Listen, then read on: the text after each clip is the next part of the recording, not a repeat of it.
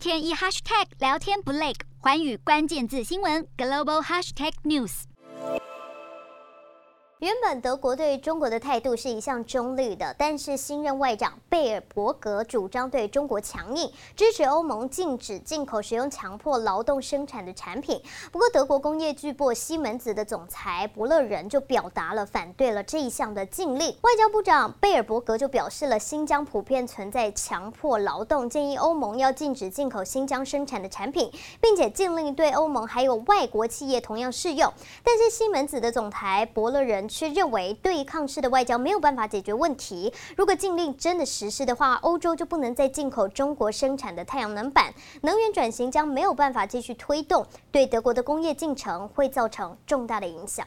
日韩焦点全面掌握，东亚局势全球关注。我是主播刘以晴，全新节目《环宇看东亚》，锁定每周四晚间九点，《环宇新闻》MOD 五零一中加八五开破二二二，以及晚间十点，《环宇新闻》YouTube 频道播出。